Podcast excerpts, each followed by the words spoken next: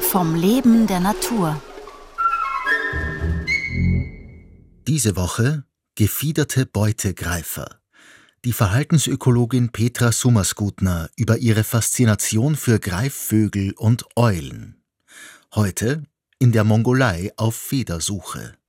Was mich immer interessiert hat in der Forschung ist eigentlich diese Interaktion Mensch-Tier und vor allem Wildtier, also ein Tier, was jetzt nicht domestiziert ist oder eben landwirtschaftlich genutzt wird oder als Haustier, sondern wo wirklich dieser Wildcharakter natürlich auch bleibt. Und das ist etwas, was ich, wie ich international zum Arbeiten angefangen habe, mir unglaublich viel auch gebracht hat. Also ich habe in Südafrika mit den Falknern auch gearbeitet und das Projekt in der Mongolei war auch konkret mit den Eagle Hunters. Also die Kazakh Eagle Hunters in den Altai Mountains waren das, die ja noch dieses ursprüngliche Zusammenleben mit den Steinadler konkret eben haben. Also in der Mongolei mit dem Steinadler geht es eben um die Fuchsjagd. Das heißt, der Adler kriegt das Fleisch und der Mensch kriegt das Fell. Das ist eigentlich diese Kooperation, die da eigentlich entstanden ist.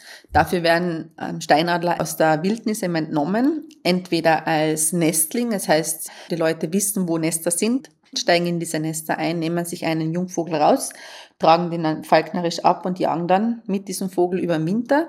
Die Vögel werden dann im Frühling normalerweise wieder ausgelassen und das heißt, der wird dann wieder ein Wildvogel oder sie fangen einen Greifvogel auf dem Durchzug ein. Das ist auch so eine klassische Methode, dass sie im Herbst dann quasi junge Steinadler vor allem, aber die schon fliegen und jagen können, einfangen, die dann eben falknerisch abtragen und dann eben für den Winter wiederum für die Fuchsjagd verwenden. Und was ich da eben so spannend gefunden habe, wenn ich an diese Dörfer in der Mongolei denke, dann brüten die Steinadler direkt neben einem Dorf, so dass man ins Nest reinschauen kann. Sie sind nicht irgendwo in hohe Felsenschluchten zurückgezogen, sondern es sind so in hügeligen Landschaft. Man kann wirklich in die Nester reingehen als Mensch. Ich habe kein einziges Mal ein Seil gebraucht, wie ich in Nester eingestiegen bin in der Mongolei. Also es ist offensichtlich auch keine Scheu da vom Steinadler gegenüber Menschen, was für mich ein Zeichen dafür ist, dass der Steinadler den Menschen nicht als Bedrohung sieht. Wenn ich jetzt nach Österreich blicke, Wer von uns hat schon einmal einen Steinadler in freier Wildbahn beobachtet? Und wo sind die Nester? Die sind irgendwo total versteckt hoch in den Bergen. Man sieht ihn überhaupt nicht eigentlich, ein Nest schon gar nicht. Und sie sind unglaublich scheu. Und das ist für mich ein ganz starker Kontrast, den ich einfach anders erlebt habe, wie ich mit den Mongolen zusammengearbeitet habe. Die Forschungsfrage damals war eigentlich die genetische Diversität. Der Steinadler ist auf der Nordhalbkugel überall verbreitet. Also es gibt ihn in Nordamerika, in Europa, in Asien. Ähm, es gibt ihn auch in Nordafrika. Und dementsprechend gibt es auch viele verschiedene Unterarten. Und in der Mongolei kommen einige dieser Unterarten konkret in den Altai Mountains zusammen. Zumindest so die Literatur. Und wir wollten uns das genetisch einfach einmal anschauen. Und da ist dann die Idee entstanden einer Sammelreise. Das heißt, man fährt wohin und sammelt Material.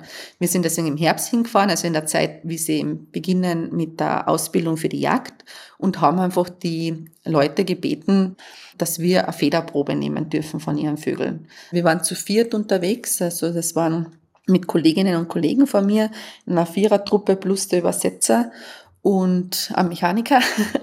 Und wir haben eben dann einfach wirklich von einer Jurte zur nächsten unsere Arbeit einfach gemacht. Habe bei den ganzen Falknern angeklopft an der, an der Jurte und darum gebeten, dass sie eine Feder entnehmen darf. Haben mit den Falknern auch wirklich gelebt vor Ort, sind auch ein paar Mal mitgegangen mit ihnen und haben einfach so sehr viel Einblick in diese Traditionen bekommen. Aber das Ziel war eben die Probensammlung. Wir haben auch über 100 Steinadler beprobt in dieser Zeit und haben damit nachweisen können, dass es wirklich ein Hotspot ist, also eine ganz wertvolle Population dort vor Ort. Und was mir sehr stark aufgefallen ist, ist, dass halt die Verbindung einfach allgemein in der Bevölkerung viel, viel stärker ist zwischen Mensch und Tier. Also das ist schon etwas, was mich sehr beeindruckt hat, dass es einfach auch funktioniert, dieses Zusammenleben. Morgen um fünf vor neun, warum die Galapagos-Sumpfuhreule so wichtig ist.